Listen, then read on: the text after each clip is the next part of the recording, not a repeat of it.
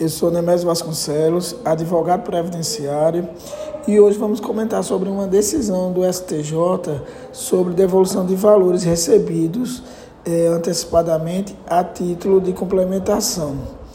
E sobre essa decisão, eh, o STJ se posicionou através da quarta turma do Superior Tribunal de Justiça no sentido de dar provimento a um recurso especial de um beneficiário para desobrigá-lo de devolver cerca de 3,3 milhões recebidos como complementação de aposentadoria por cerca de cinco anos.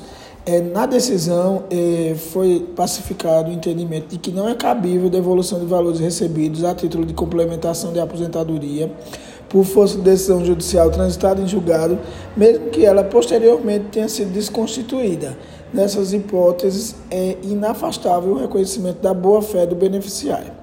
O recebimento desses valores foi determinado em uma ação de cobrança de complementação de aposentadoria, em que o autor pediu que o benefício fosse calculado de acordo com as regras estabelecidas no regulamento do plano por ele contratado.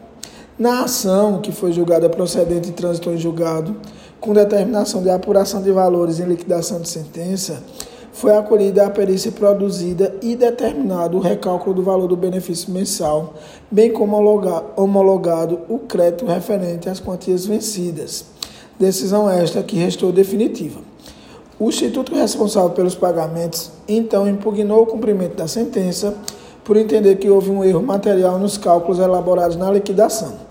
Até conseguir decisão favorável, o beneficiário recebeu o valor errôneo por quase cinco anos, cerca de 3,3 milhões. O Instituto então pediu a restituição desse montante, pedido que foi julgado procedente pelo Tribunal de Justiça do Rio de Janeiro.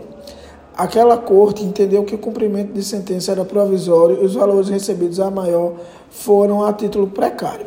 Para a quarta turma do STJ, essa conclusão foi errônea. Voto vista da ministra Isabel Galotti esclareceu que a ação de cobrança de complementação de aposentadoria transitou em julgado e o cálculo na liquidação da sentença foi devidamente homologado pelo juízo. A correção do erro material deve ser feita independente do trânsito em julgado. Nada mais é devido ao recorrente. Por outro lado, afirmada a sua boa-fé no recebimento mensal, a título de benefício previdenciário, de valores apurados em sentença definitiva, penso ser descabido exigir a devolução do excesso que recebeu, com, ile, com legítima expectativa de seu caráter definitivo, disse a ministra.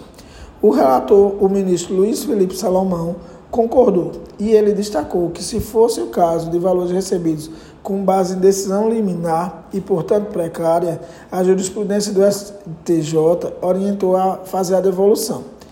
Porém, não é o caso dos autos, que tratou de pronunciamentos definitivos.